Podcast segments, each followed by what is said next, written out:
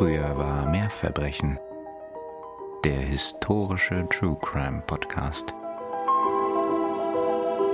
Julia hakt im Kopf die erledigten Punkte auf ihrer Liste ab, während sie im Schein der Kerzen in ihrem Zimmer auf und ab geht. Pearl ist im Bett. Check. Den Baum hat sie auch gerade geschmückt. Die Überraschung für Pearl morgen früh ist also auch erledigt. Check. Sie atmet aus. Wenn die Sonne wieder aufgeht, ist Weihnachtsmorgen. Sie freut sich schon so auf Pearls leuchtende Augen, das helle Lachen ihres Mädchens. Es klopft. Julias Herz krampft sich zusammen. Es ist soweit. Henry tritt ein. Er trägt eine weiße Schürze, seine Ärmel sind hochgekrempelt, seine Augen ausdruckslos. Komm, Julia, ich habe alles vorbereitet. Als er sieht, dass sie zurückweicht, zögert, werden seine Züge weich. Wir haben das doch besprochen, Schatz. Als er ihr, wie so oft, über die Wange streicht, wird der Kloß in ihrer Brust weich und fließt davon. Erst als er ihr später den Lappen auf Mund und Nase drückt und sie wieder seinen Blick sucht, um Halt zu finden, kehrt der Kloß zurück und krampft sich unauflösbar in ihr Inneres. Das Letzte, was sie sehen sollte in seinen Augen, nur Leere. Oh, okay. Und damit begrüßen wir euch zu einer neuen Folge von Früher war mehr Verbrechen. Eurem historischen True Crime Podcast. Hier sind wie immer Katharina und Nina. Und ihr habt richtig eingeschaltet. Ja, das war ja schon mal eine sehr spannende Einleitung. Also im Moment weiß ich noch gar nicht, worauf das hinausläuft. Das war mein Plan. Ich wollte dich verwirren. Ja, wie immer erfolgreich. Ist auch nicht so schwer. Ich wollte auch nicht zu viel spoilern tatsächlich. Nee. In der Einleitung. Ich kann nur so viel versprechen. Falls ihr euch und auch Nina, du, schon immer einmal gefragt habt, ob es reale Vorbilder für alle die Haunted Houses in Freizeitparks oder Filme ah. oder das Hotel im Psycho gibt, haben wir heute eine Antwort für euch. Die Rede ist dabei nicht vom Winchester House in San Jose, obwohl ich das sehr empfehlen kann, ich war schon mal dort. Ja, neid. Sondern vom Mordhotel des Henry Howard Homes in Chicago. Ah, yes, natürlich. Oh, ja, klar. Sehr spannend, ja, cool. Obwohl dieser Fall deutlich mehr noch hergibt. Mhm. Ich hoffe, das werdet ihr auch innerhalb dieser Folge erfahren. Zuallererst möchte ich aber einen Special Shoutout an unsere Zuhörerin Franzi geben, die scheinbar meine Gedanken lesen kann und uns schon genau diesen Fall die Tage vorgeschlagen hat. Haha, super, danke Franzi. ja. Und ich durfte keine Nachrichten lesen. Ich wurde ausgeschlossen von Instagram. Ja, genau. Und dann habe ich Nina schnell geschrieben, don't read the ja. messages damit das Ganze eine Überraschung bleibt. Und das ist auch gelungen. Ich freue mich sehr. Und falls ihr auch uns so inspirieren wollt oder auch meine Gedanken lesen könnt, dann schreibt uns sehr, sehr gerne bei Instagram, abonniert uns. Und für alle anderen, die kein Instagram haben oder haben wollen, haben wir nun auch eine klassische Möglichkeit, uns zu kontaktieren. Genau. Ich rede nicht vom Fax. Genau, wir haben jetzt nämlich auch E-Mail. Also ne, ganz was Neues so auf dem Markt. Und zwar könnt ihr uns gerne eine E-Mail schreiben unter früher war mehr Verbrechen und zwar alles in einem Wort und bei früher das Ü bitte UE at outlook.de und ihr findet das Ganze natürlich auch in den Show Notes. Und falls ihr uns gerne darüber hinaus noch unterstützen möchtet, könnt ihr jetzt gerne auch was in die Kaffeekasse geben und uns mal einen ausgeben. Wir haben jetzt nämlich auch einen Coffee-Link und den findet ihr auch in den Show Notes. Und wir bedanken uns schon mal im Voraus ganz, ganz herzlich. Ansonsten danken wir für euer Zuhören. Ja, genau. Und all die andere liebe Unterstützung, die ihr uns schon gebt. Und bevor wir jetzt in Medias Res gehen, noch eine kleine Triggerwarnung für alle, die heute einen sensiblen Tag haben, wo sie das hören mhm. und generell getriggert sind, wenn es um Gewalt an Kindern geht um Verstümmelung oder auch um Abtreibung, dann ist das heute keine Folge für euch oder eine Folge, die ihr vielleicht nicht heute hören solltet, nur für euch zur Info. Mhm. Auch wenn Henry Howard Holmes unter True Crime-affinen Menschen sicher sehr bekannt ist, ja. genießt er außerhalb dieser Gruppe noch deutlich weniger Bekanntheit. Mhm. Manchmal wird er zwar als erster Serienmörder der USA bezeichnet, mhm. das ist er aber ziemlich sicher nicht mhm. gewesen. Und das ist ja vielleicht auch, weil der Fall tatsächlich so ein bisschen fiktional überhöht wirkt, ne? Mhm. In seiner Größe und in seinen Ausmaßen. Es ist ja fast schon so, als hätte man sich das ausgedacht und das wäre nicht wirklich passiert. Er wirkt auch wirklich nicht sehr glaubwürdig tatsächlich. Genau. Mhm. Aber leider ist er wohl in vielen Zügen sehr bitter wahr gewesen. Ja. Wir reden heute über einen Mann, also Herr Holmes, mhm. der in jedem Fall Betrüger, Bigamist und nicht zuletzt Mörder von mindestens neun Opfern war. Mhm. Die Vermutungen reichen aber tatsächlich bis zu 200 Menschen, die er auf dem Gewissen haben Oh soll. mein Gott, okay. Inwieweit das stimmen kann, darüber werden wir nachher auch reden. Mal wieder möchte ich an dieser Stelle deswegen einen kleinen Quellendisclaimer ausgeben. Denn die Berichte in den Zeitungen seiner Gegenwart und die Aussagen der ZeugInnen und die Aussagen von Henry Howard Holmes selbst sind mit äußerster Vorsicht zu genießen. Ja. Manches wurde auch dazu gedichtet und wird es auch bis heute, vor allem auch was seine eigenen Aufzeichnungen und Aussagen betrifft. Und ich versuche mich tatsächlich so nah wie möglich an die validen Informationen zu halten. Ja. Wir beginnen unseren heutigen Fall im Herbst 1893. Da verlässt Henry Howard Holmes nämlich auf der Flucht vor Gläubigern mit seinem Komplizen Benjamin Petetzel Chicago. Okay. Holmes und Petetzel wollten einen ganz raffinierten Versicherungsbetrug begehen. Der Plan war nämlich, auf Petetzel eine Lebensversicherung abzuschließen, dann eine Leiche zu stehlen, die sie als Petetzel auszugeben und die Kohle einzustreichen. So in der Kurzfassung. Ja, an Petetzels äh, Stelle wäre ich von dem Plan schon mal nicht so begeistert gewesen, aber gut, vielleicht hat er ihm ja einfach so vertraut. Mhm. Petetzel sollte dann untertauchen Das machen wir nicht. und Holmes die Kohle einheimsen. Nein, Nina, wir machen das nicht. Angst. Holmes kann aber scheinbar seine Klappe nicht halten. Er prahlt wohl mit seinen Plänen und jemand, der dazugehört hat, sticht wohl diese Information an die Polizei durch. Ah, okay. Das führt dazu, dass Henry Howard Holmes im November 1894 daher wegen Versicherungsbetrug in Philadelphia verhaftet wird. Ihm gelingt es relativ schnell, er ist nun mal jetzt als Versicherungsbetrüger verhaftet, die Sympathie seiner Wärter für sich zu gewinnen. Also die finden ihn alle ganz toll. Die machen Witze mit ihm, er bekommt auch Vergünstigungen.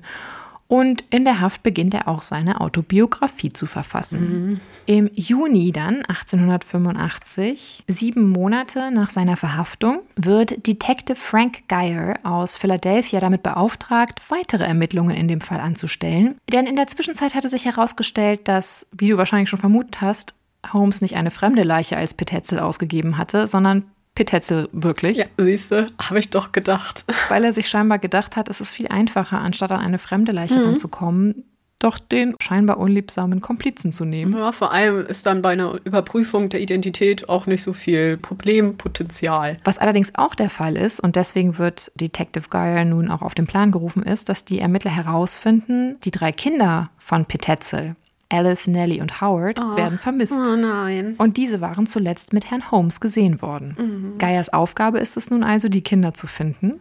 Holmes selber behauptet, ja, die Kinder wären zwischenzeitlich bei ihm gewesen, aber als er sie zuletzt gesehen habe, dann seien sie äußerst putzmunter gewesen.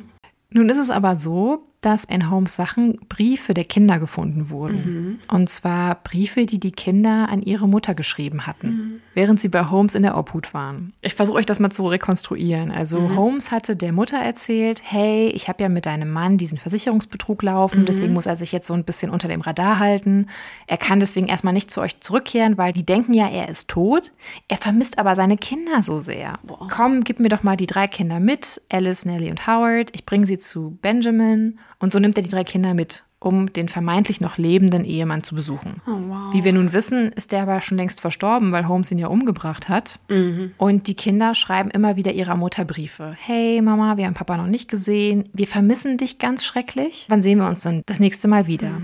Die Briefe werden auch immer verzweifelter. Doch statt diese Briefe zur Post zu bringen, hat Holmes diese Briefe einbehalten. Und auch aufbewahrt. In den Briefen berichten die Kinder aber immer wieder von verschiedenen Orten und Städten, in denen sie sich mit Holmes aufgehalten haben. Anhand dieser Städte, die die Kinder in den Briefen erwähnen, gestaltet Geyer nun auch seine Recherche. Also er geht in diese ganzen Städte und sucht nach Spuren von Holmes und den Kindern. Also es sind Cincinnati, Indianapolis, Detroit und Toronto.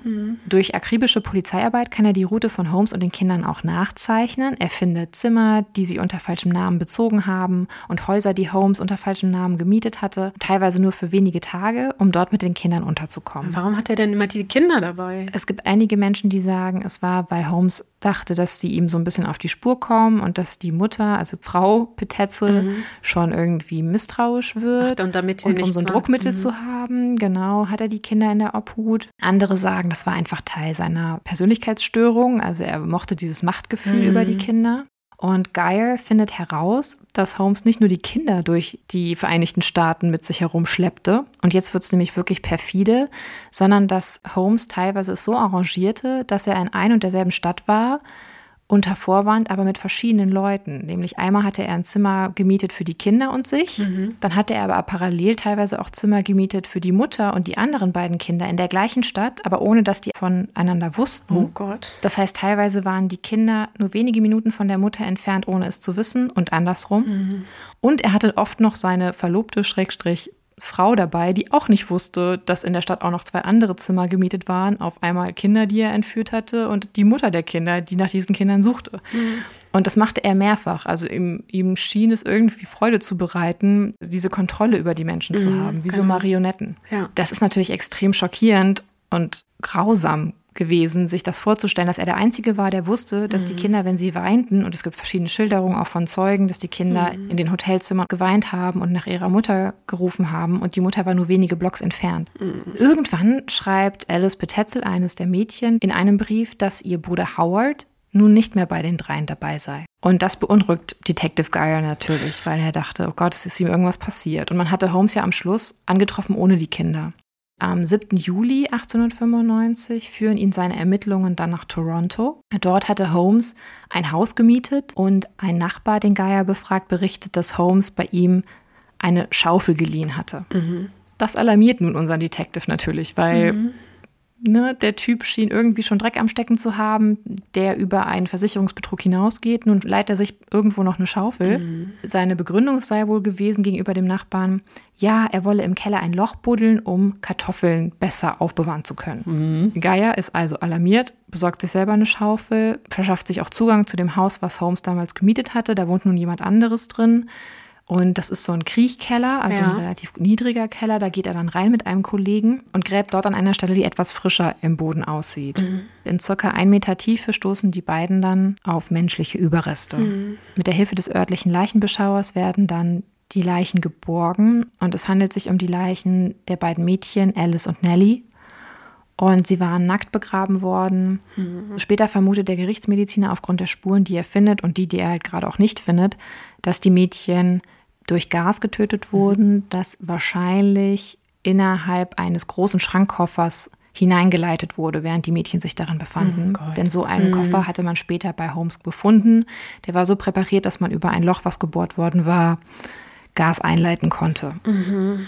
Als Holmes dann in den Zeitungen die Nachricht über den Fund der Leichen liest, tut er sehr schockiert. Hm. Und das ist es so, dass warum auch immer diese Nachricht bei Holmes dazu führt, dass er noch stärker versucht, nun seine Memoiren zu vermarkten, die er ja in der Zwischenzeit geschrieben hatte. Mhm. Man vermutet heutzutage, dass seine Motivation dazu war, dass er die öffentliche Meinung zu seinen Gunsten beeinflussen wollte. Durch die Veröffentlichung dieser Memoiren. Ja, und außerdem war jetzt ja mit Sicherheit einiges Interesse an seiner Person vorhanden, durch diesen Verdacht, ne? könnte ich mir vorstellen. Genau. Und dann verkauft sich sowas natürlich auch besser. Währenddessen ist nun auch die Polizei in Chicago so ein bisschen hm, beunruhigt durch die Funde in Toronto. Hm. Denn Holmes selber kam aus Chicago und hatte dort ein Hotel, was er führte, das World's Fair Hotel. Mhm. Und dann denkt sich die Polizei in Chicago, hm, der Junge fehlt noch, der Mann ist irgendwie so ein bisschen komisch, der ist zumindest ein Versicherungsbetrüger, der auch wahrscheinlich seinen Kumpan umgebracht hat. Wir gucken uns dieses Hotel doch mal genauer an. Mhm. Dann betritt die Chicagoer Polizei am 19. Juli 1895 dieses Hotel und findet mit jedem Tag dort immer verstörendere Dinge. Ihr könnt auf unserem Instagram-Kanal auch ein Foto des Gebäudes sehen. Sie finden unter anderem Räume ohne Fenster, aber dafür mit Möglichkeiten, mit Gas geflutet zu werden, Falltüren, Schächte, Geheimgänge, ein Krematorium, einen Seziertisch, Gruben mit Ätzkalk und auch Fässer mit Säure. Mhm. Nicht zuletzt finden die Polizisten im Keller aber auch menschliche Überreste, mhm. nämlich diverse Knochen und Knochenfragmente. Mhm. Darüber hinaus aber auch Haare, auch Kleidungen, Kleidungsreste, andere Habseligkeiten, die definitiv nachgewiesenermaßen nicht Holmes selber gehörten. Und sie finden unter anderem auch das Skelett eines Mädchens, mhm. aber keine Spur von Howard Petetzel. Mhm. Auf der Suche nach Howard kehrt Detective Geyer nach Indianapolis zurück. Denn er war sich sicher, dass sich dort dann die Spur aufgrund der Briefe verloren hat von Howard. Also geht er davon aus, dass der Junge dort verschwand. Von da stammt der Brief, in dem die Schwester schrieb. Genau, dass Howard nicht mehr bei ihnen sei. Mhm. Holmes hatte immer behauptet, er habe Howard in irgendeine Unterbringung gebracht. Sowas wie ein Heim oder eine Schule. Okay. Geier glaubt ihm aber nicht. Nee. Der scheint ein sehr gutes Bauchgefühl gehabt zu haben. Unser Herr Geyer ist sich sicher, dass der Junge dort verschwunden sein muss, in Indianapolis, kehrt dorthin zurück und auch schon das dritte Mal. Er war schon noch mal zwischendurch einmal da gewesen, hatte aber keine Spuren gefunden. Nun trifft er durch Zufall auf einen Immobilienmakler und er zeigt dem Immobilienmakler ein Foto von Holmes, der erkennt ihn wieder und sagt, ja, an den könne er sich erinnern, der habe bei ihm Schlüssel bekommen für ein leerstehendes Haus. Geyer besucht dann dieses Haus. Und bei der Untersuchung des Hauses findet er am Boden des Rauchabzuges des Kamins sterbliche Überreste von Howard. Sie können den Jungen halt dann leider nur noch aufgrund der Zähne identifizieren und auch anderer Sachen, die da gefunden wurden, die definitiv Howard gehört haben zu Lebzeiten. Die Überreste sind verbrannt worden da in dem. Ja, die sind verbrannt worden. Wir können nicht mehr genau sagen, wie der Junge zu Tode kam. Nun haben wir ja einen ganz guten Eindruck, was passiert sein könnte und dass Herr Holmes nicht ganz so unschuldig ist, wie man vielleicht am Anfang gedacht haben könnte. Deswegen möchte ich jetzt etwas zurück in der Zeit gehen, nämlich in das Leben und die Verbrechen des Henry Howard Holmes. Und auch hier wieder ein kurzer Disclaimer. Vieles von dem, was wir heute über ihn wissen, stammt von ihm selbst, aus seinen Erzählungen und aus seinen Memoiren in Anführungszeichen. Die sind aber in vielen Strecken sehr fiktional. Er selber gesteht auch 27 Morde. Nachweisen können wir ihm neun Ja. plus X. Ich schätze, mindestens noch zwei weitere Morde gehen auf sein Konto. Aber ihr werdet noch hören, warum es auch sein kann, dass er Dutzende bis Hunderte Menschen ermordet hat. Am 16. Mai 1860 beginnt das Leben von Henry Howard Holmes, denn er wird geboren als Herman Webster Mudgett. Okay. Wie er auch selber schildert, soll seine Kindheit von erzieherischer Gewalt geprägt sein. Die Eltern seien sehr religiös gewesen und es habe auch parallel Mobbing in der Schule gegeben. Er selbst sei ein sehr kluges Kind gewesen. Das sagt er von sich selbst, ja. unter anderem, ja. Schön. Und wiederum bereits als Kind gegenüber Tieren allerdings gewalttätig gewesen sein, was andere über ihn später behauptet haben. Also deswegen sage ich manchmal, auch gerade was die Presseberichterstattung betrifft oder auch Zeugenaussagen, die es hinterher gab, da haben sich auch viele dadurch so ein bisschen in den Vordergrund gespielt, indem sie was über ihn erzählt haben. Ja, das ist ja öfter mal so, genau. Er scheint wohl ein gewisses Talent für Technik und Erfindungen gehabt zu haben. Und das würde ich ihm auch mal attestieren, zumindest wenn man sich die weitere Entwicklung dieses Jungen anschaut. Ja. Mit 16 geht er von der Schule ab und beginnt als Lehrer zu arbeiten. Dabei lernt er dann Clara Lovering kennen. Dann heiraten die beiden 1878. Ah ja. Doch relativ schnell nach der Eheschließung kühlt die Beziehung ab und Mudgett macht sich aus dem Staub. Die Ehe wird allerdings nie geschieden. Aha. Okay. Behaltet das mal in eurem Hinterkopf. Vier Jahre später beginnt er dann ein Medizinstudium an der University of Michigan in Ann Arbor. Ihr merkt schon, wenn die Schilderungen zu seinen Erfahrungen im Kindes- und Jugendalter und seiner Ausbildung so stimmen, ist das irgendwie eine sehr unheilvolle Kombination. 1884 schließt er sein Studium schließlich ab, wohl aber eher durchschnittlich. Danach arbeitet er unter anderem als Psychiatrieaufseher und auch als Schuldirektor. Und eine der weiteren Geldquellen, mit denen er sich wohl auch sein Studium finanziert hatte, war es wohl, mit einem oder mehreren Komplizen Leichen zu stehlen. Ja. Mhm. Das betreibt er nun auch weiter nach dem Studium. Ja, das war ja zur damaligen Zeit auch tatsächlich sehr weit verbreitet, ne? Zu Genau. medizinischen Studien Leichen von Friedhöfen zu stehlen oder ja, wir kennen ja die berühmte Geschichte von Burke and Hare, die bestimmt auch noch mal eine Rolle spielen in unserem Podcast, könnte ich mir vorstellen. da auch gern mal nachzuhelfen. Es soll zu der Zeit auch einen gewissen Mangel an Leichen gegeben Ja, haben, eben. zumindest für die medizinische Forschung. Und deswegen griff man dann gerne mal zurück auf Leichen, die einem so auf dem Schwarzmarkt angeboten wurden und man schaute vielleicht nicht ganz genau hin, wo sie herkamen. Dadurch, dass es so eine große Nachfrage nach Leichen gab, gibt es auch Menschen, die vermuten, dass Mudgett hier auch gerne mal nachgeholfen hat, wenn die Leiche sich noch nicht in einem Leichenzustand befand, Ja. sondern noch in einem lebendigen Zustand. Was wohl aber auch der Fall ist, ist, dass sie die Leichen bis zur Unkenntlichkeit verstümmeln und als verstorbene Versicherungsnehmer ausgeben, um die Policen der Versicherungen einzukassieren. Ah ja, also da ist dieses Prinzip schon vorhanden. Genau. Und zufälligerweise nennen die Policen dann immer ihn oder einen seiner Komplizen als Begünstigte. Ja. Später behauptet Mudgett, dies alles nur aus Geldnot getan zu haben. Aber wie schon mehrfach gesagt, im Nachhinein kann man ihm vieles als Lüge entlarven und so auch das. Also man weiß im Nachhinein, dass er wohl ziemlich viel Kohle hatte und das wirklich nicht das Motiv gewesen sein kann, dass er deswegen die ganzen Leute um die Ecke gebracht hat. Beziehungsweise mit ihren Leichen betrogen hat. Abgesehen davon ist ja Geldnot noch lange nicht Grund für jeden, irgendwie Leute umzubringen oder Leichen zu stehlen. Nein. Das ist jetzt keine gute Begründung. Im August 1886 zieht Mudgett dann nach Chicago. Vielleicht noch ganz kurz zwei Sätze zu der Stadt in der damaligen Mhm. Zeit. Sie ist Zentrum der modernen Industrie, Wirtschaft, Technologie und Architektur. Und nicht von ungefähr wird die Epoche auch als das Gilded Age, also das vergoldete Zeitalter, bezeichnet. Die sozialen Zustände und Probleme in der Stadt Ende des 19. Jahrhunderts sind aber vergleichbar mit denen, die wir auch schon in unseren Jack the Ripper-Folgen für London beschrieben haben. Nämlich viele Menschen, die in die Stadt strömen, die teilweise in sehr prekären Situationen leben müssen, dort auch auf der Suche nach Arbeit sind, auch sehr viele junge Frauen. In Chicago kultivierte Mudgett seinen Drang zu, naja, sagen wir mal, einem flexiblen Umgang mit der Wahrheit immer mehr.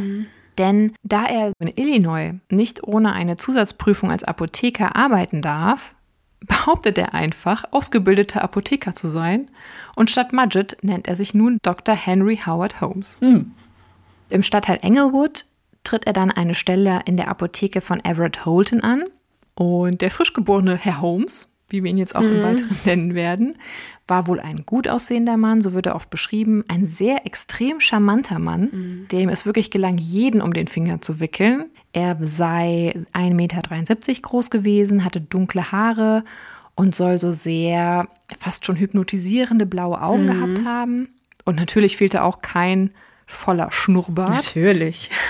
Vor allem soll er deswegen auch einen Schlag bei den Frauen gehabt haben. Ein Foto von ihm seht ihr auch auf unserem Instagram-Profil. Ja, so ein schöner Schnurrbart ist unwiderstehlich. Die Kombination aus seiner Art, seinem Auftreten und seinem Aussehen soll es ihm wirklich möglich gemacht haben, dem Blinden die Farbe zu verkaufen. Als der Apotheker Herr Holton dann stirbt, vermutlich an Krebs, verkauft dessen Witwe Holmes den Drugstore und bekommt von ihm aber die Zusage, weiterhin im oberen Stockwerk wohnen bleiben zu dürfen. Okay. Doch relativ schnell wird Mrs. Holton nie wieder gesehen. Oh nein. Sie wird im Nachhinein jetzt nicht zu den Opfern von ihm gezählt, aber ich würde mal vermuten, dass er hier seine Finger mit im Spiel hat.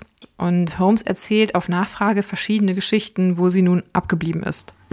Finanziert hatte Holmes den Kauf des Drugstores, indem er das Inventar des Geschäfts verpfändete. Okay, also er hat jetzt einen Drugstore, aber keinen Inhalt mehr. Er hat ihn quasi halt als Pfand angeboten. ah. Die Apotheke läuft aber wohl gut und jetzt trägt es sich so zu, dass Herr Holmes immer mal öfter nach Minneapolis reist zu einer gewissen Myrta Belknap. Okay. Er macht ihr den Hof und 1837 heiraten die beiden. Wir erinnern uns, er ist ja noch verheiratet, nicht? Die beiden ziehen dann in die Wohnung, die Mrs. Holton großzügigerweise freigegeben hat, weil sie ja verschwand.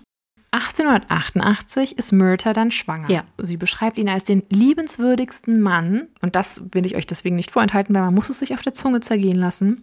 Er sei der liebenswürdigste Mann gewesen, den man sich vorstellen könne, mit einem besonders herzlichen Auftreten. Er sei besonders zu Kindern und Tieren besonders herzlich gewesen. Es scheint also mindestens zwei Versionen von ihm zu geben oder er ist wirklich extrem gefährlich. Doch als seine Aufmerksamkeit für die schwangere Myrta etwas schwindet, die ihm mittlerweile bei der Buchführung der Apotheke hilft, verlässt sie ihn und geht zurück zu ihren Eltern, Aha, okay. wo sie dann auch die Tochter Lucy zur Welt bringt. Holmes besucht danach zwar Myrta und die Tochter ab und zu und lässt auch regelmäßig Geld für sie dort und ihr überweisen, aber so wirklich eine Beziehung entsteht nicht mehr zwischen den das beiden. lässt aber ja auch schon tief blicken, ne? Denn so einfach Ja. hat man damals seinen Ehepartner ja nicht verlassen. 1888 erwirbt Holmes dann ein großes Grundstück in der Nähe der Apotheke an der Ecke 63rd and Wallace unter dem Namen H.S. Campbell. Okay, also noch ein dritter Name. Yes. Und statt einen Architekten zu engagieren, zeichnet Holmes einfach lieber selbst die Pläne zu dem zweigeschossigen Gebäude, das er dort errichten lassen möchte. Das ist dann das Hotel. Das spätere Hotel, das ist damals noch kein Hotel. Im Erdgeschoss sollte es Geschäfte geben. Er möchte dort auch gerne dann eine Apotheke aufmachen. Im ersten Geschoss plant er seine eigene Wohnung und auch seine Büroräume. Und im Rest des Stockwerks und auch im zweiten Stock soll es vermietbare Zimmer geben. Ja. Und Holmes skizziert aber damals auch schon eine Rutsche aus Holz, die vom zweiten Stock direkt in den Keller führen sollte. Er skizziert auch einen luftdichten Raum direkt neben seinem Büro, ausgekleidet mit Asbest Aha. und beschichtet mit eisernen Wänden. As you do. Das mit der Rutsche finde ich ja noch ganz cool, danach wird es irgendwie creepy. Ja, die Rutsche, das hätte natürlich auch Spaß machen können, ne? Um Handwerker zu engagieren, schaltet er verschiedene Anzeigen und er braucht immer wieder neue Handwerker, denn er neigt dazu, erstens die Handwerker nicht immer zu bezahlen und zweitens sie auch mal gerne zu feuern, bevor er sie bezahlt, nachdem sie aber ihre Arbeit getan haben. Und unter den Dutzenden Handwerkern, die nun auf der Baustelle von Herrn Holmes ihren Dienst tun, sind auch drei, mit denen Holmes scheinbar eine eher vertrauensvollere Beziehung zu haben scheint. Okay. Darunter ist ein Maschinenbauer namens Chappelle, der später öfter für ihn als Leichenpräparator aktiv wird. Es gibt dann darunter noch Patrick Quinlan, der später als Hausmeister im Gebäude arbeiten würde. Und den Zimmermann Benjamin Petetze, Ah. der mit der Zeit so etwas wie Holmes rechte Hand werden sollte. Ah ja. Der Bezirksstaatsanwalt sollte später in der Verhandlung sagen über ihn, Petetzel was his tool, his creature. Wir wissen ja mittlerweile, was mit Herrn Petetzel geschah. Ja. Im Mai 1890 ist das Gebäude dann fertiggestellt. Holmes verkauft die alte Apotheke und zieht ein. Viele Anschaffungen im Gebäude finanziert Holmes über Kredite. Und sobald diese eingetrieben werden sollen, verweist er dann gerne auf den eigentlichen Besitzer des Hauses, nämlich ja Herrn Campbell, umgarnt die Schuldeneintreiber auf unnachahmliche Art und wird quasi ihr neuer bester Freund. Also er lädt die dann mal zum Essen ein, gibt denen was zu trinken aus und hört sich deren Leid an und sagt immer, ja, ich würde ihnen ja gerne helfen, aber ich bin ja nicht Herr Campbell, was soll ich denn da machen?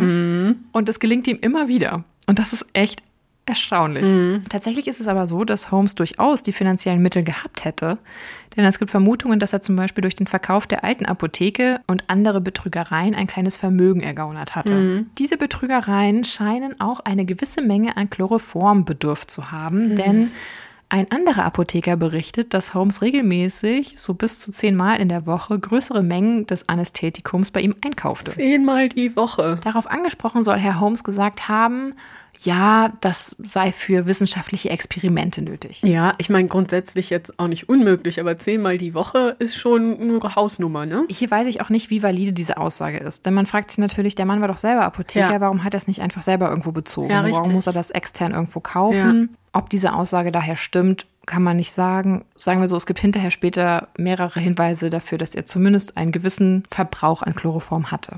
Dann ereignet sich aus Holmes Sicht eine glückliche Fügung, denn 1889 wurde entschieden, dass zum 400-jährigen Jubiläum der Entdeckung, in Anführungszeichen, Amerikas, eine Weltausstellung stattfinden sollte.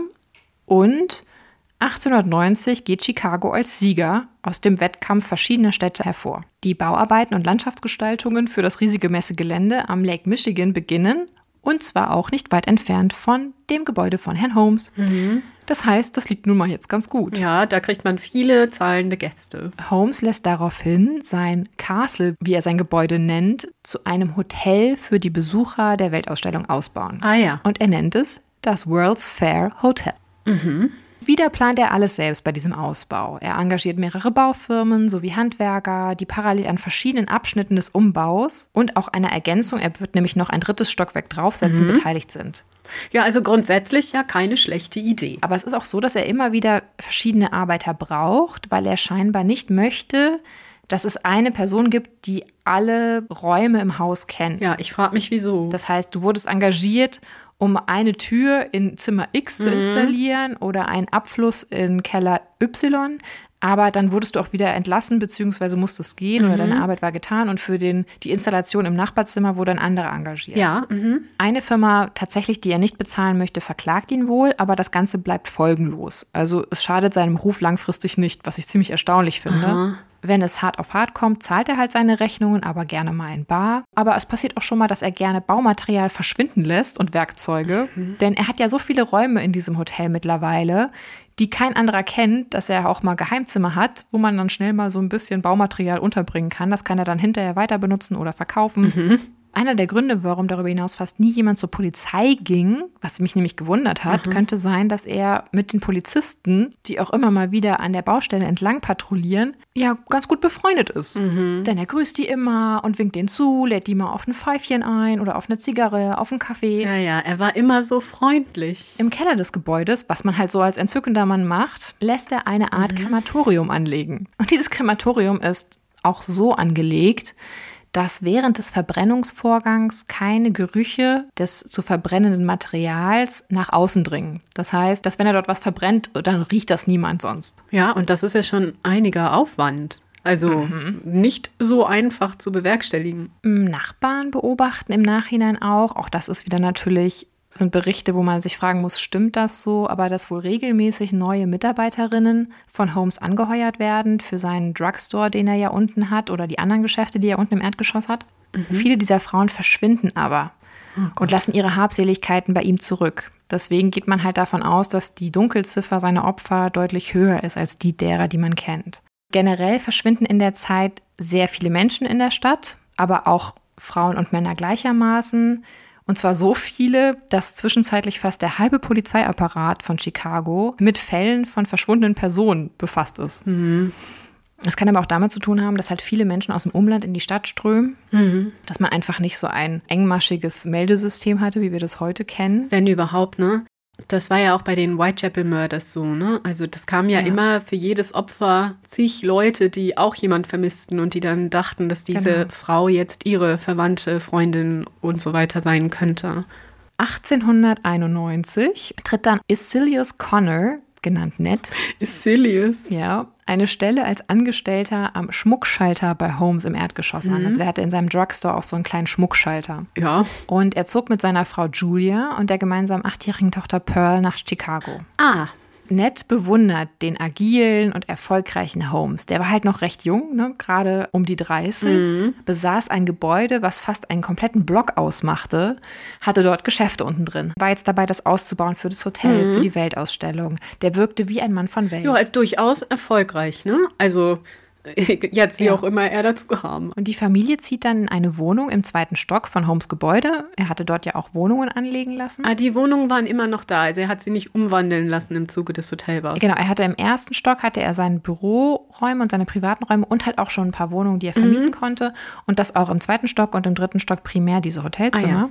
Dort zieht die Familie ein und Holmes bietet dann auch Julia Connor an, doch in seiner Apotheke die Bücher zu führen. Ah ja das macht sie gerne, das findet sie eine gute Idee. Und später stößt dann, weil alle so begeistert sind, auch die 18-jährige Schwester von Ned Connor, Gertrude Connor, mhm. zu der Familie und auch ihr bietet Holmes einen Job an. Die beiden Frauen werden als extrem schön beschrieben. Holmes soll beiden sehr viel Aufmerksamkeit geschenkt haben. Mhm. Obwohl Ned Holmes so bewundert, wird er langsam so ein bisschen misstrauisch und findet das so ein bisschen beunruhigend.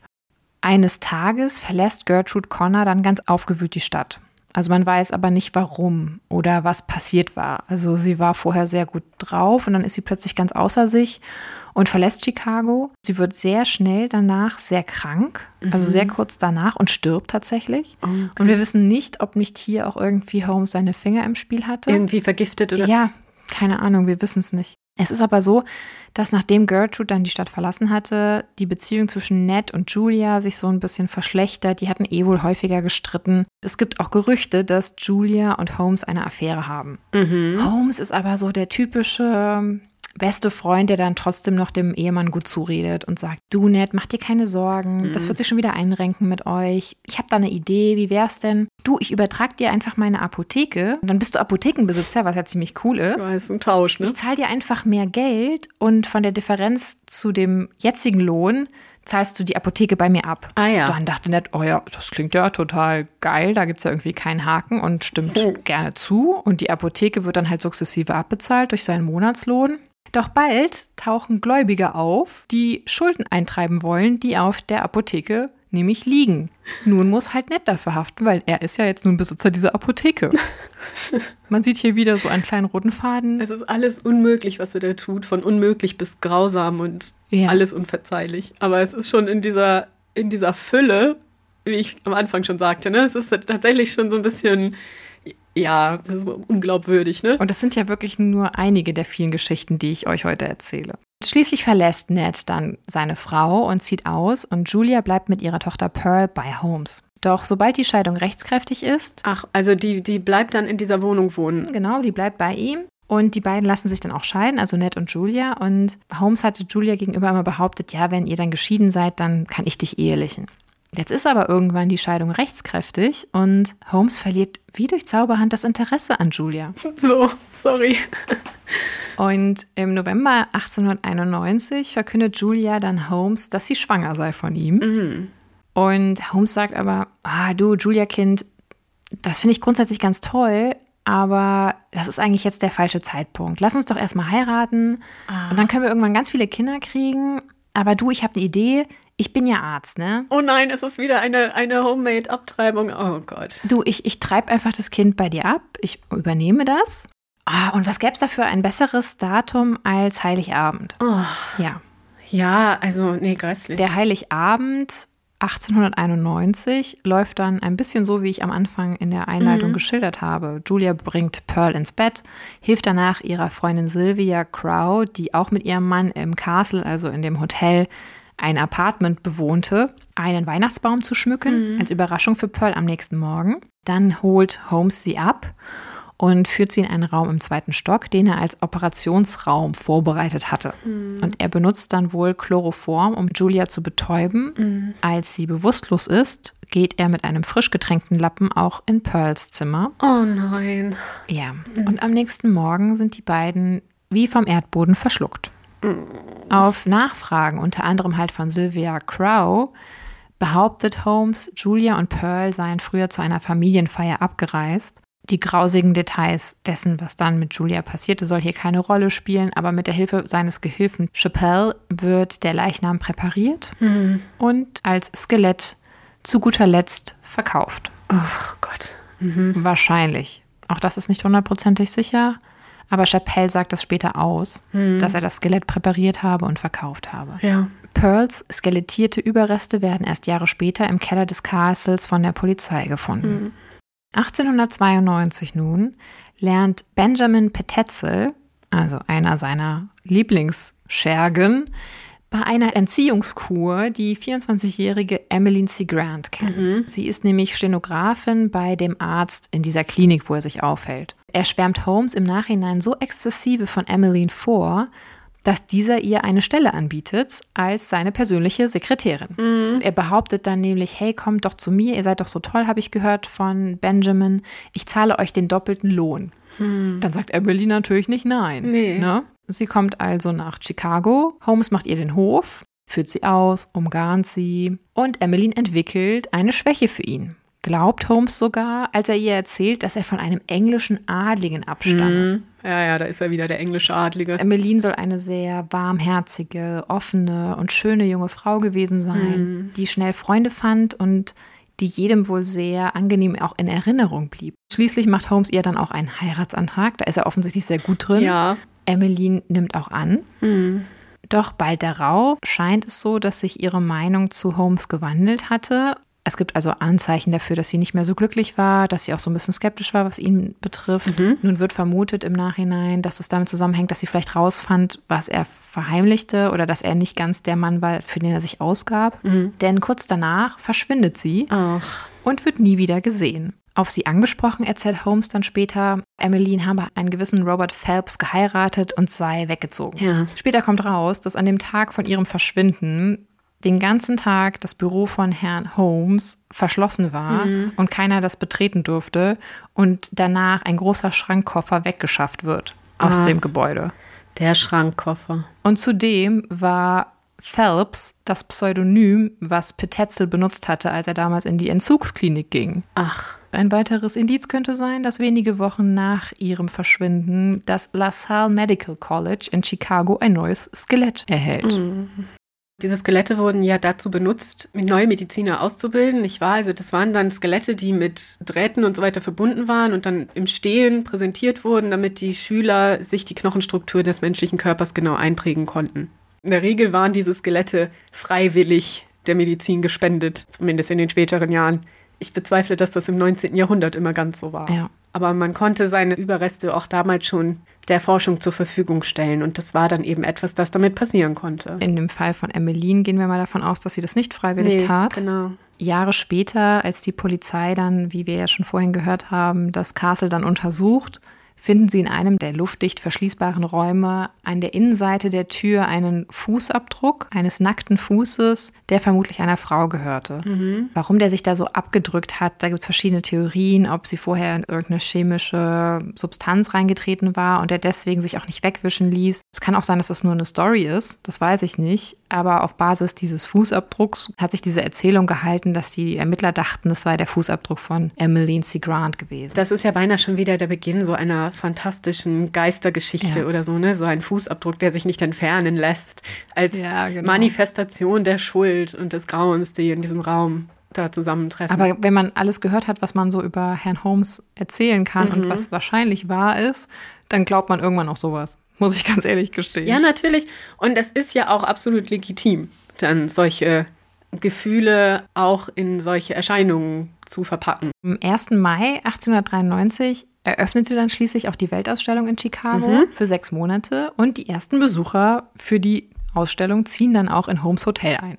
Aber auch die ersten Privatdetektive werden bei Holmes vorstellig, denn die sind auf der Suche nach Julia Connor und Emmeline C. Grant von ihren Familien beauftragt worden. Ah ja. Der Witz ist aber an der ganzen Sache, dass diese Privatdetektive gar nicht dachten, dass Holmes damit was zu tun hat. Die haben ihn nur als Zeuge vernommen, weil die dachten wirklich, die Frauen sind irgendwo anders und Holmes konnte sich ja immer sehr charmant präsentieren und wirkte halt auf niemanden wie ein kaltblütiger Mörder. Hm, Ja. Durch seinen Sekretärinnenverschleiß ist Holmes nun aber auf der Suche nach einer neuen Sekretärin und erinnert sich an Minnie Williams. Diese Minnie Williams hatte er vor Jahren schon mal in Boston kennengelernt und hatte ihr den Hof gemacht. Damals hat sie aber seinen Avancen widerstanden. Sie ist aber nun fatalerweise mittlerweile nach Chicago gezogen und meldet sich bei ihm. Das kommt für ihn natürlich wie ein Zeichen des Himmels. Ja, des Himmels. Durch Zufall hatten die mittlerweile 25-jährige Minnie und ihre Schwester Anna ein großes Grundstück in Texas geerbt und waren also durchaus nicht am Hungertuch nagend. 1893 beginnt Minnie dann für Holmes zu arbeiten und nur wenige Wochen später, jetzt darfst du raten, macht Holmes ihr einen. Antrag. Und natürlich sagt Minnie, Ja. Genau. Und Holmes wäre nicht Holmes, wenn er nicht auch einen raffinierten Plan für Minis Vermögen hätte, denn er überzeugt sie, du mein Mädchen, wir könnten das irgendwie besser rentabel machen, wenn du die Urkunde des Grundstückes in Texas an einen gewissen Alexander Bond überträgst. Ich bin so großzügig, du Mini, ich kann das auch selber notariell beurkunden. Hm, Sag mal, im Notar ist er jetzt auch. Ja, und Minnie wusste allerdings nicht, dass Alexander Bond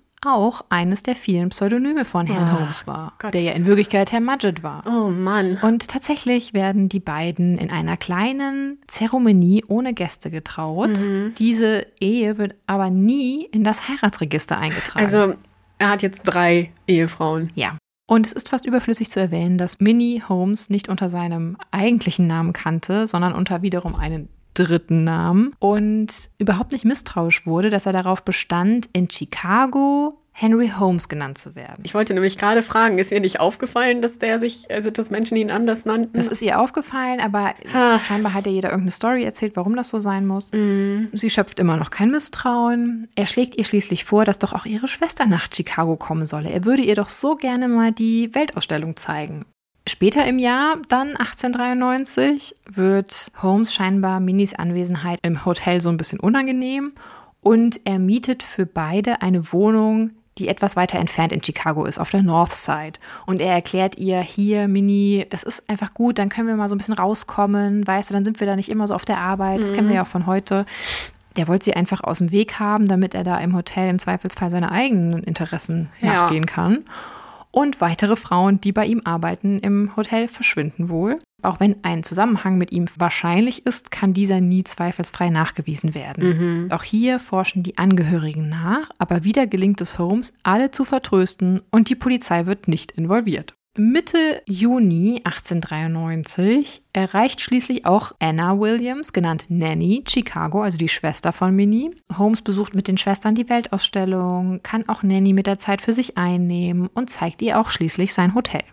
Er will sie dann darauf hingewiesen haben, er habe irgendwas vergessen in diesem komischen Raum da in Oh der Nähe von nein. seinem Arbeitszimmer, ob sie das für ihn holen könnte. Aber Minnie wusste schon, dass ihre Schwester auch in der Stadt ist. Er hat gesagt, du Mini, ich komme später zurück, ich zeige jetzt erstmal Anna die Weltausstellung und dann zeige ich ihr das Hotel. Also er hat sie nicht angebaggert, sondern sich nur sonst so. Das wissen wir nicht, ob er das gemacht hat, aber offensichtlich nicht, solange Minnie dabei war. Okay.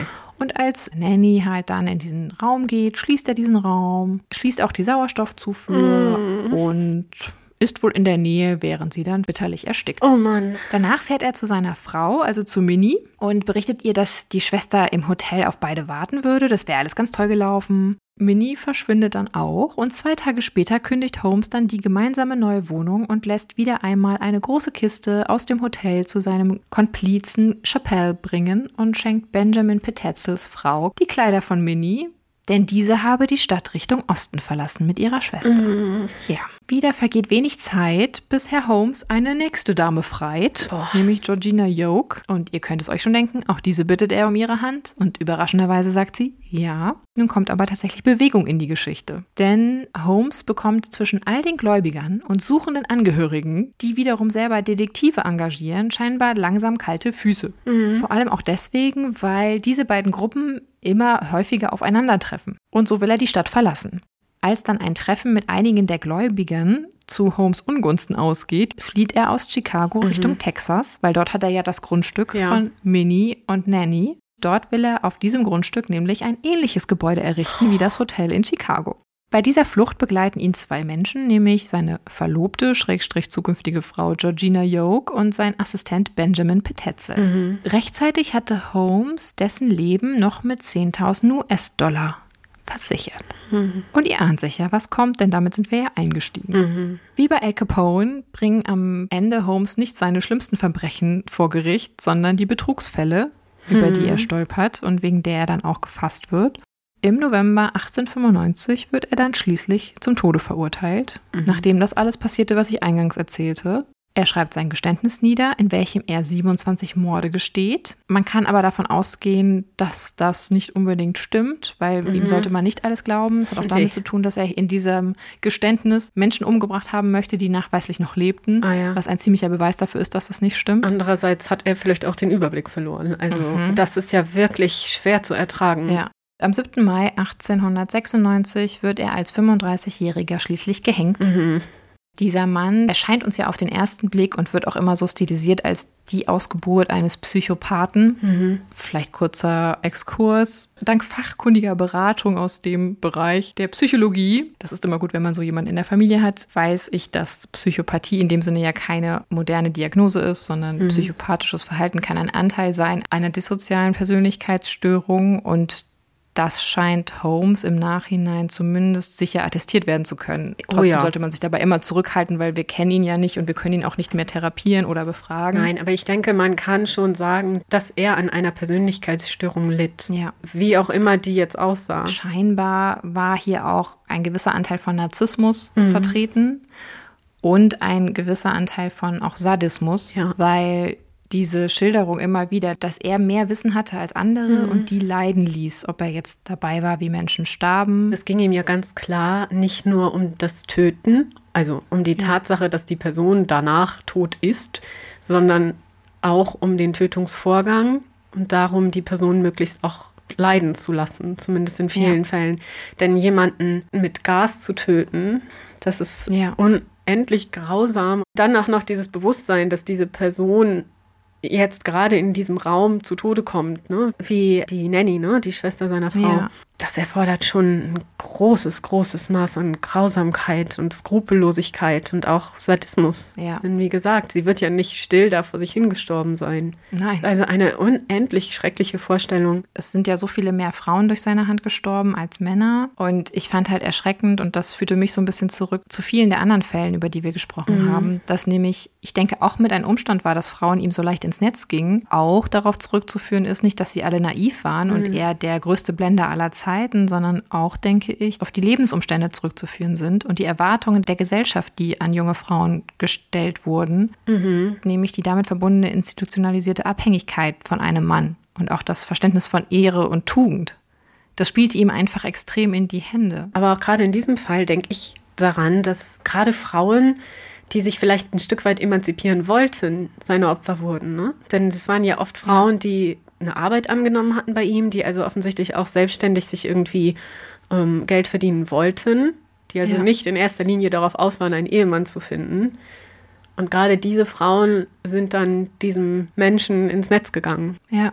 Und bis heute ist halt unklar, weil wir ihn halt nicht mehr befragen können, was seine genauen Motive waren. Also er scheint eine Mischung gehabt zu haben aus wirtschaftlichen Gründen, wegen derer er gerne getötet ja. hat. Ja, und betrogen, ne? Also das sind ja durchaus auch Verbrechen. Genau. Mhm. Aber es scheint auch noch weitere Motive gegeben zu haben, die man nur vermuten kann. Aber es sind ja tatsächlich nicht nur Frauen seine Opfer geworden. Und ich denke gerade dieser Punkt, dass er es vielleicht durch seine Persönlichkeit und durch die Art, wie er mit Menschen sprach, schaffte, Menschen ein gutes Gefühl zu geben. Also, dass sie sich etwas wert gefühlt haben ja. und dass sie jemand waren, dass das bei jedem Geschlecht funktioniert hat.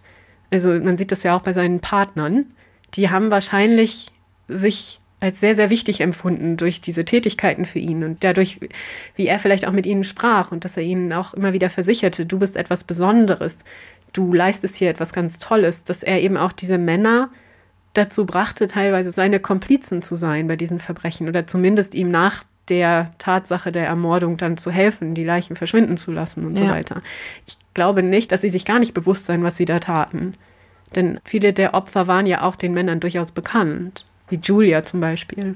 Ich fand ganz interessant, was Lydia Benecke in einer Sendung, deren Titel ich euch unten auch verlinke, gesagt hat in einem Gespräch über den Fall. Sie kommt darauf, dass er die beiden Petetzel-Töchter halt auch nackt mhm in diesem Koffer durch Gas getötet hat. Mhm. Sie geht davon aus, dass eigentlich dieses Ausziehen, dieses Entkleiden gar nicht nötig gewesen wäre, um die Kinder zu töten. Nee. Und dass das ein Akt gewesen sein könnte, der auf sexuelle Motive hindeuten kann. Mhm. Das fand ich einen ganz interessanten Punkt, den sie da erwähnt. Aber ich glaube, es ist eine ganz große Gemengelage an verschiedenen Bedürfnissen, die bei ihm gestillt wurden. Mhm. Auch wenn scheinbar Töten durch Gas seine bevorzugte Methode war, ist es ja schon eine erschreckende Menge an verschiedenen Verbrechen, ja. mit der wir uns heute auseinandersetzen mussten. Und zu keiner Zeit scheint er ja irgendein Gefühl der Reue gehabt zu haben. Ne? Nein, es ist eher so, er ist so hin und her gerissen zwischen einer eigenen Überhöhung, diesem narzisstischen Drang, sich im Nachhinein auch noch größer zu machen, indem er mehr Morde gesteht, als er vielleicht begangen hat. Da ist er ja auch nicht der einzige Serientäter in der Geschichte tatsächlich. Ne? Das kennen wir ja auch aus modernen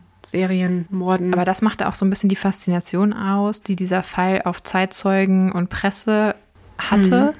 Die Zeitzeugen faszinierte halt auch diese scheinbar industrielle Vorgehensweise, ja. die ja so sehr zu dieser Epoche passte, mhm. die er plötzlich anwand. Es gibt in jedem Fall viele Leerstellen im Fall des Howard Holmes. Die Presse stilisiert ihn immer höher und ergänzt auch die Geschichte, wenn nötig. Mhm. Er prahlt immer wieder mit seinen Taten, aber ändert auch immer wieder seine Aussagen und Fiktion und Wahrheit sind hier nicht mehr so ganz klar voneinander zu trennen, wie auch schon bei Jack the Ripper. Das hatten wir ja auch bei Jack the Ripper schon erwähnt. Es war einfach auch so etwas, das die Zeitzeugen sehr bewegte. Ja. Diese Beschäftigung mit Gut und Böse und dem Dunkeln im Menschen und diesem Biest in der menschlichen Natur. Nicht ohne Grund ist gerade zu der Zeit, tatsächlich zur Zeit der Jack the Ripper-Morde, auch Jekyll and Hyde das erste Mal aufgeführt worden. Dieses ja. Biest, das aus dem Manne und der Frau hervorbrechen kann und dann fähig ist zu diesen Taten, diese Dunkelheit in, innerhalb der menschlichen Seele. Das faszinierte schon sehr. Später wird das Ganze halt auch zu diesem Fall stilisiert von dem verrückten, irren mhm. Hotelier, mhm. der dann die ganzen Hotelgäste tötet. Ja. Die Opfer, die sehr sicher auf sein Konto gingen. Mhm. Davon war ja eigentlich keines Gast im Hotel. Das stimmt, ja. Von daher glaube ich, sieht man hier auch schon, wie dann irgendwann Wahrheit und Fiktion auseinanderdriften. Mhm.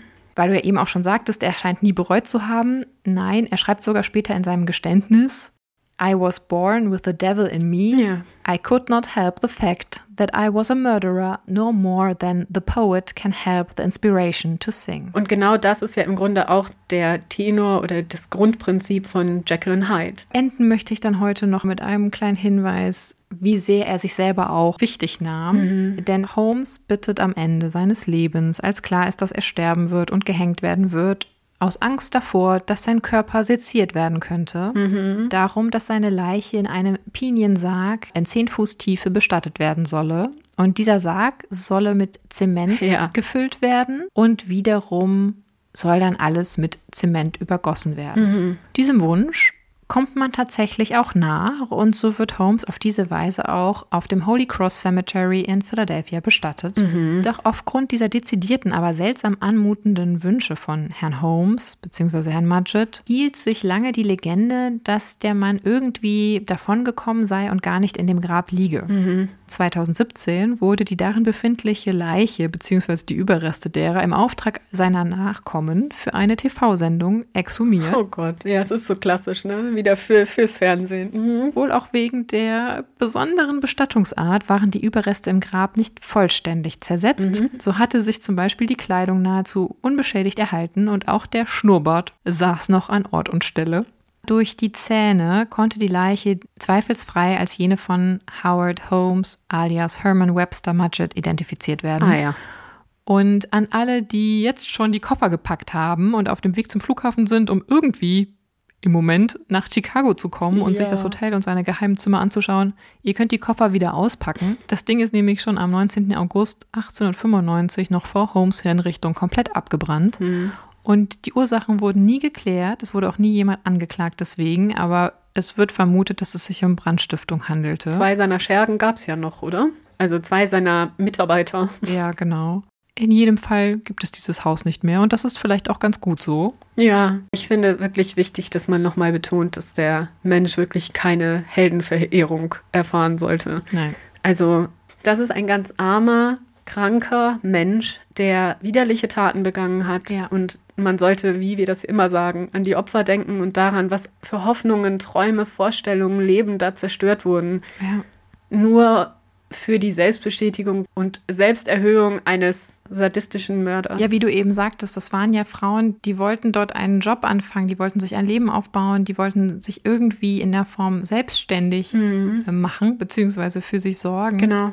Das gilt auch für die männlichen Opfer natürlich und die Kinder vor allem auch. Ja, die zerbrechen an dieser Hybris, an diesem ja. Menschen, der sich erhebt über das Leben anderer. Ja, ich muss auch wirklich sagen, das war schwer zu ertragen, das zu hören und ja. sich das vorzustellen, was da geschehen ist und wie viel Leid dieser Mensch in die Welt gebracht hat. Ne? Ich habe auch viele Dinge bewusst nicht mit reingenommen, weil ich das Grauen nicht überhöhen wollte. Damit hätte ich das Gefühl, würde man ihm irgendwie in die Hände spielen. Ja.